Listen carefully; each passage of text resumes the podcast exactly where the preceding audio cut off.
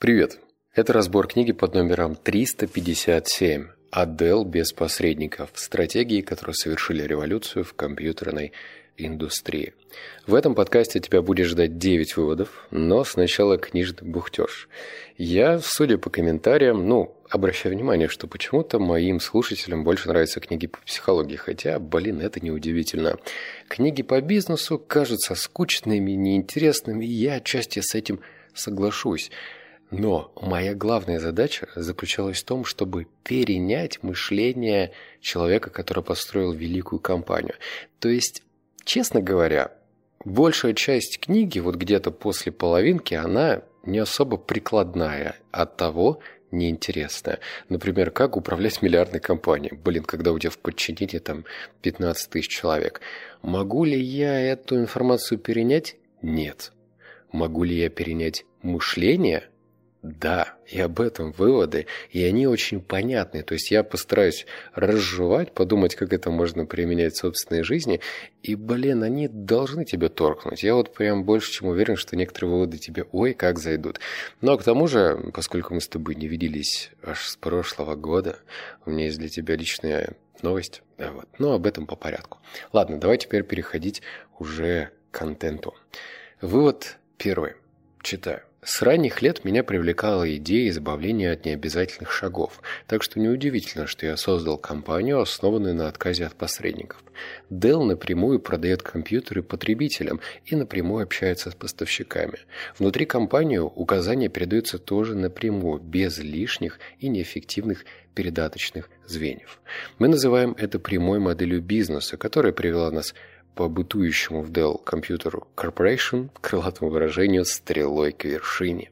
В 1998 году мы стали вторым по объему производителем и продавцом компьютерной техники в мире. Темпы нашего роста в пять раз превысили средние по отрасли. Наши акции выросли более чем на 200%. Самый большой рост среди 500 компаний, лидирующих согласно рейтингу «Стандарт» и, и «Пурс» что бы это ни значило, и 100 компаний, занимающих верхние позиции в рейтинге NASDAQ. Почему я решил этот вывод включить в наш с тобой диалог? А в том, что мышление по типу «а давай-ка мы уберем лишнее звено», оно не новое. Мы можем с тобой посмотреть на наш телефон, и наверняка у тебя был, либо есть приложение Uber. Сейчас это Яндекс. Ну так вот. И в свое время Uber задумывался точно так же. А зачем нам звонить оператору, зачем нам ожидать на линии, чтобы какая-нибудь противная или не противная тетечка сказала, что извините, водителя нет или вам ждать 15 минут. Все можно сделать на расстоянии вытянутой руки. Нажал на кнопочку, водитель приехал. Но компания Uber по сей день убыточна. Это вообще какой-то своеобразный феномен. То есть она существует на деньги инвесторов и в долгах, в шелках, понимаешь? А здесь то же самое мышление. Давай-ка мы уберем звено, давай-ка мы попытаемся сэкономить деньги нашим конечным потребителям и при этом тоже поднимем собственную маржу. То есть логика и там, и там одна и та же, однако она прикладывается к совершенно разным продуктам. И хоть книга устаревшая, можно подумать, что 98 год, сейчас все поменялось. Нет, мышление у нас с вами всегда останется ну, как бы при себе, да, его, главное, в нужный момент нужно распаковывать и вытаскивать определенные революционные идеи. Вывод номер два. Несколько лет спустя мне представился случай использовать еще более выгодную коммерческую возможность. В 16 лет я устроился на лето распространять подписку на газету «Хьюстон Пост». Происходило это тогда следующим образом. Газета выдавала своим распространителям список новых номеров, недавно подключенных к телефонной компании, и предлагала обзванивать их по очереди. Это показалось мне малоэффективным методом поиска новых подписчиков. Вскоре основываясь на информации, полученной во время телефонных бесед, вот фиксирую это в голове, во время телефонных бесед я заметил в поведении потенциальных подписчиков определенную закономерность. Два типа людей почти всегда соглашались приобрести подписку на газету, те, кто недавно вступил в брак, и те, кто недавно приехали в новый дом или квартиру. Соответственно, я задался вопросом, можно ли как-нибудь обнаружить всех людей, которые собираются сыграть свадьбу или берут кредит на покупку жилья. 16 лет. В 16 лет я, по-моему, пил пиво по подъездам. Не знаю, как ты, но если это реально так, и ничего не приукрашивается, то, блин, я снимаю шляпу. Я просто снимаю шляпу перед э, такой поведенческой моделью. То есть человек, молодой человек, мне сейчас уже можно говорить, 16-летний молодой человек искал паттерны. Он искал какие-то закономерности. Почему кто-то покупает, а кто-то нет. И ему не хотелось заниматься рутиной из разряда «ну, мне сказали обзванивать, я и обзваниваю». Он начал искать, искать что-то общее у тех, кто покупает, и избегать тех, кто не покупает. Это же, блин, гениально. Вот, вот оно, мышление, понимаешь? Мышление. Вот про это и речь. Вот номер три. Самое замечательное в Apple 2 то, что он не был еще таким сложным, как сегодняшние компьютеры. Каждая схема располагалась на отдельной плате, и, вскрыв корпус, было достаточно несложно понять, каким образом он работает. Журнал Byte регулярно публиковал подробное описание новейших комплектующих, а электронные компании выпускали руководство с полной информацией о конкретных микросхемах.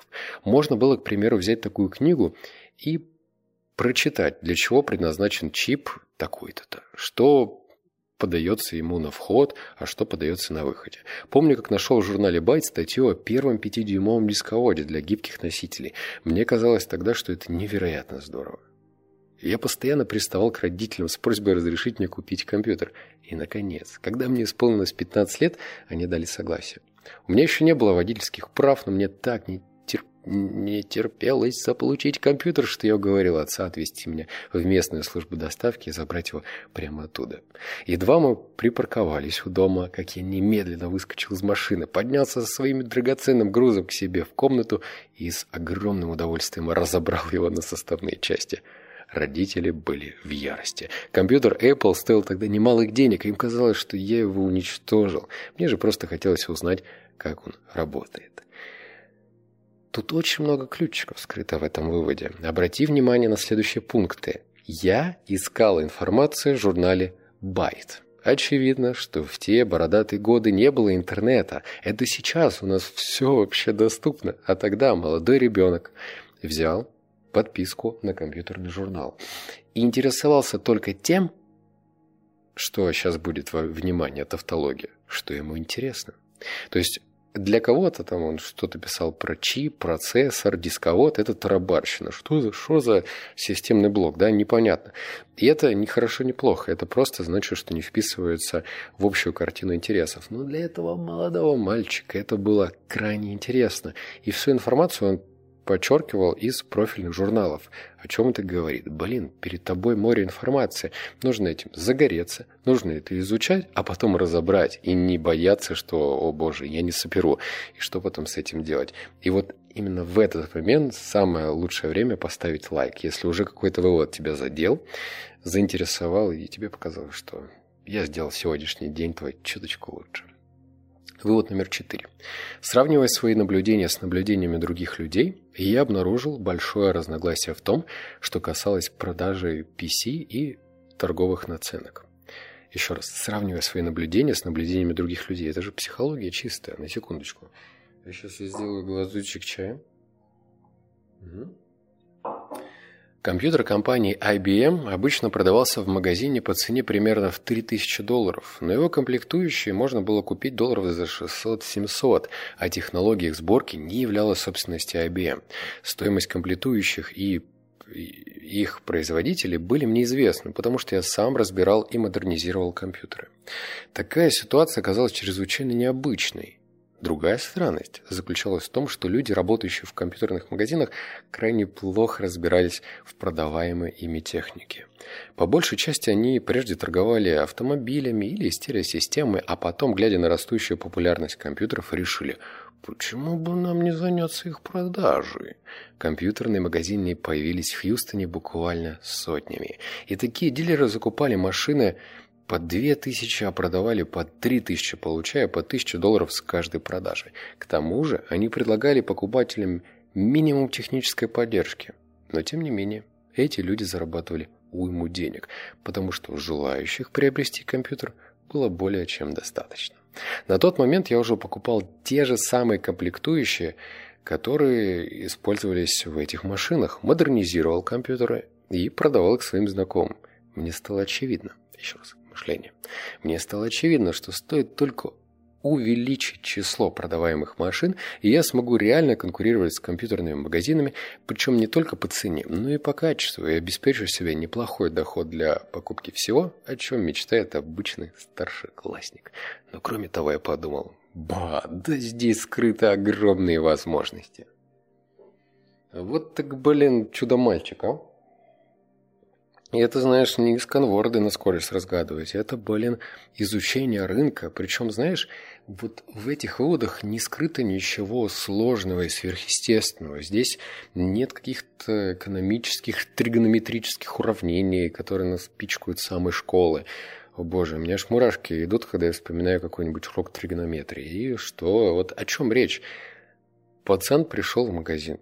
Узнал, сколько стоит в себестоимости компьютер. За сколько он продается посчитал, какую наценку делает магазин, плюс-минус умножение, деление, квадратный корень и x, 3x котангенс тангенс сделал и понял, что он совершенно спокойно может конкурировать с этими же магазинами, просто продавая дешевле и при этом давая более качественное обслуживание, потому что те ребятки, которые продавали, ни черта не понимали в компьютерах. Вот оно, вот оно.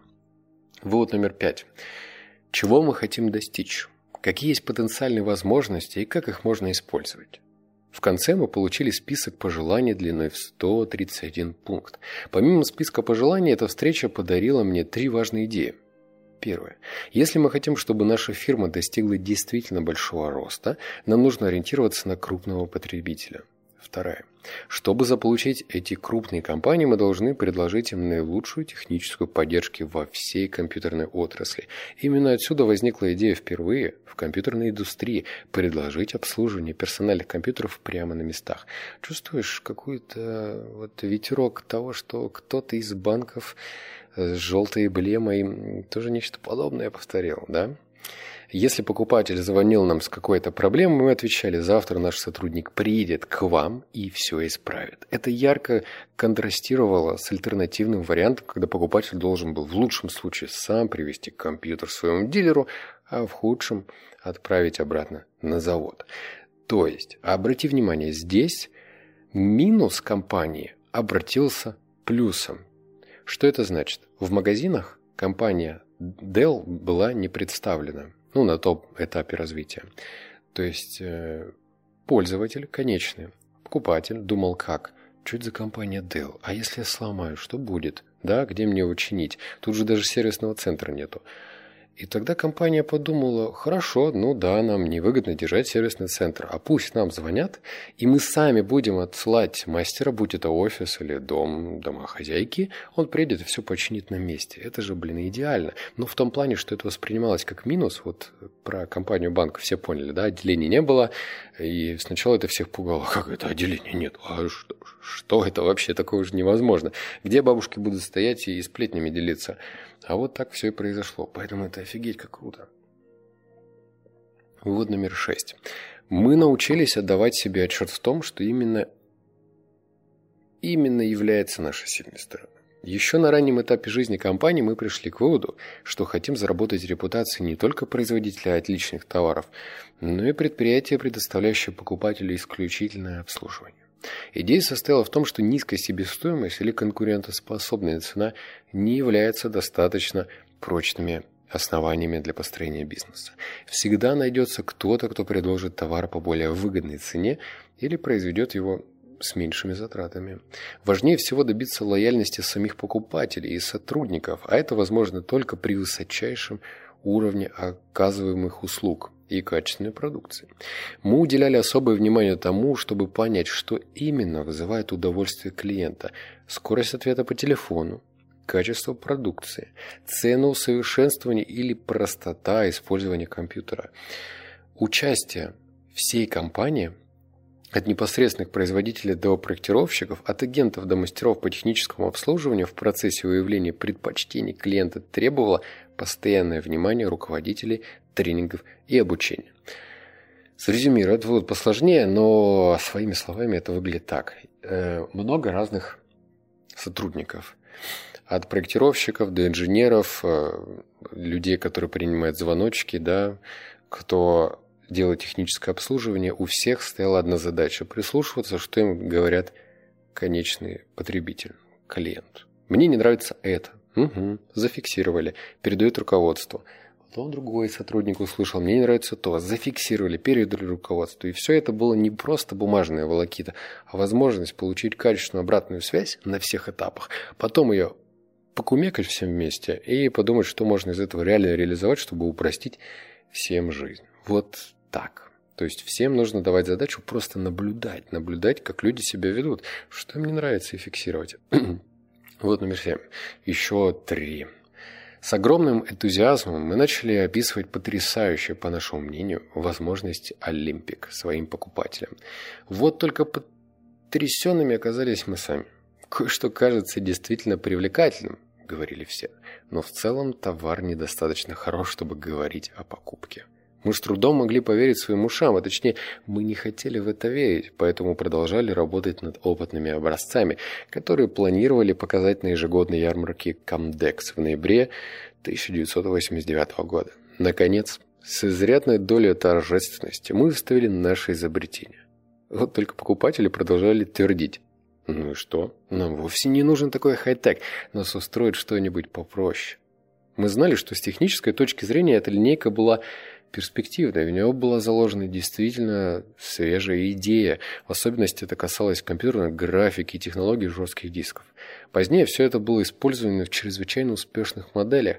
Но одной техники было недостаточно. Люди не были готовы к новациям, а мы не хотели их переубеждать, поэтому свернули олимпийский проект еще до того, как продукция увидела свет, и признали свою ошибку. Мы забежали вперед и создали продукт, который опережал потребности покупателей. Если бы мы сначала поинтересовались у клиентов, чего они хотят, как мы всегда делали, то сэкономили бы массу времени и средств. Итак, мы усвоили два важных урока. В какой бы отрасли вы не работали, постарайтесь предвидеть возможные проблемы как можно раньше – и ликвидировать их на ранней стадии. Вовлекайте своих клиентов в процесс разработки новых товаров. Они являются вашей фокус-группой. С самого начала постарайтесь прислушиваться к их пожеланиям. Эм, вот эти следующие выводы, они будут про проблемы компании Dell, потому что она уже там, кажется, в 90-х продавала на десятки миллиардов долларов. И, естественно, поверив в себя, поверив в то, что они уже сверхмолодцы, они уже были представлены на разных континентах. То есть изначально компания стартовала в Америке, а потом разрослась и по Европе, и даже в Азию вошла, и в Южную Америку и так далее. И, в общем, она рассказывала о том, что, блин, надо как-то расширяться, да?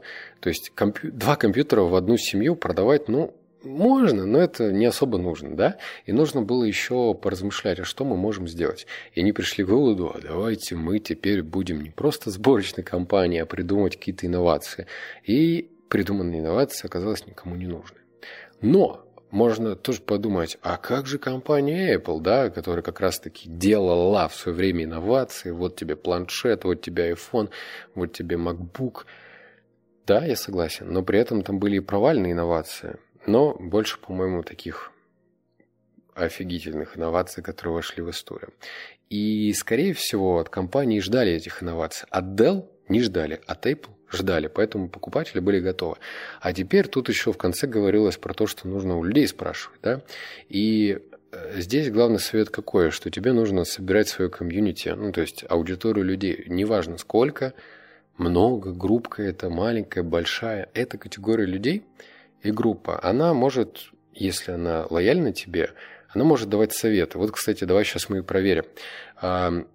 У меня тут новость одна. Я дописал вторую книгу. И, кажется, 10 или 11 января она появится уже на Литресе. И я бы хотел узнать, если ты читал первую книгу, напиши, ждешь ли ты вторую, потому что она как бы отчасти продолжает.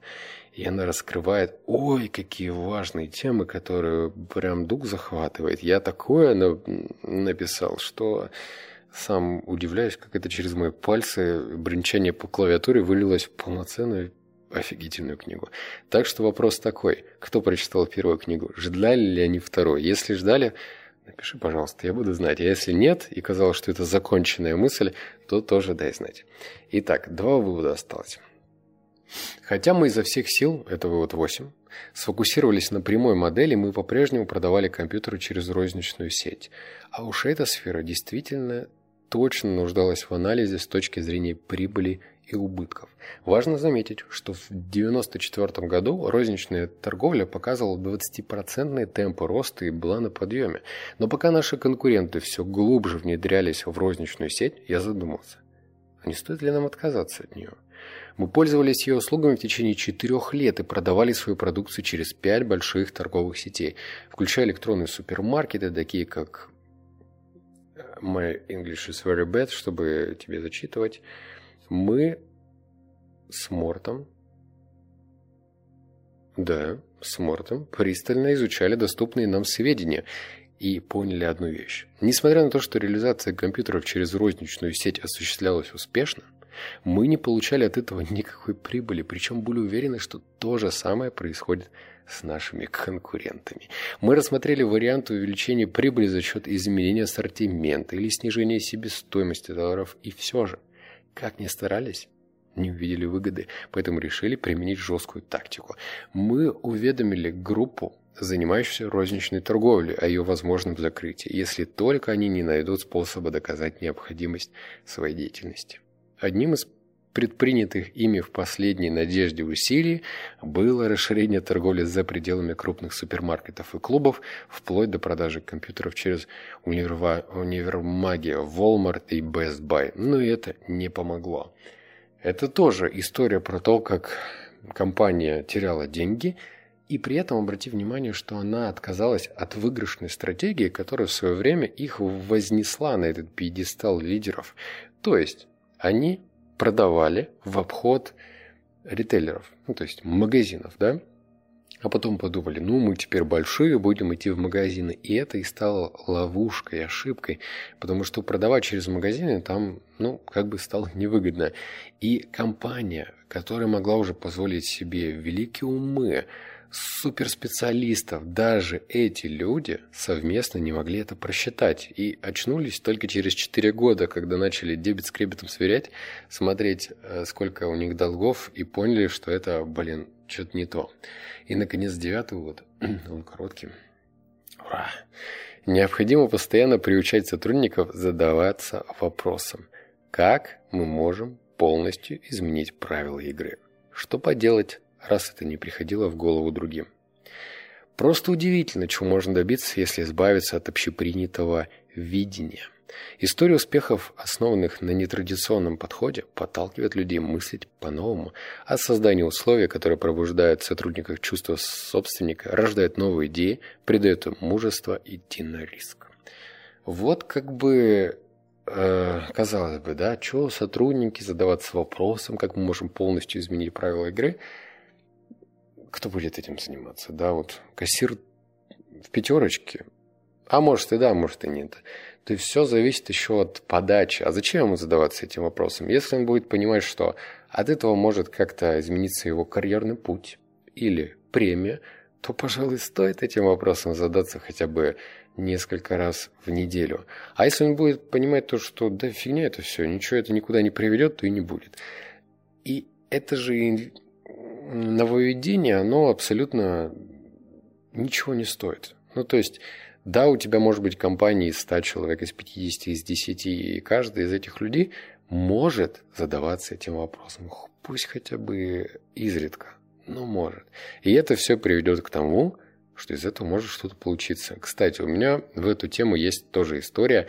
Я обычно бизнес какими-то такими историями делюсь во втором подкасте «52 недели одержимости». Но тут просто как-то в темку, наверное, рассказать. Я вот тоже думал, что делать, что делать, и начал расширяться в сторону того, что перекупил одну биржу в Телеграме, и теперь стараюсь ее автоматизировать, у меня там человек занимается тем, что делает бота, который будет выступать гарантом. Ну, в общем, я здесь хочу сделать все по фэншую правильно. То есть это такая биржа, в которой покупаются и продаются телеграм-каналы. Потому что я в свое время, блин, это ой, как хорошо почувствовал, что есть э, телеграм-каналы, которые хорошие деньги приносят. Я скромняга парень, не буду называть цифры, но есть хорошие деньги приносят, есть очень большие. Есть скромненько, есть когда продают, ну, фигню какую-то, что же греха таить. Всякое бывает. Это как, знаешь, машину, да, можно купить хорошую, можно купить обалденную, можно купить развалюху, ведро какое-то.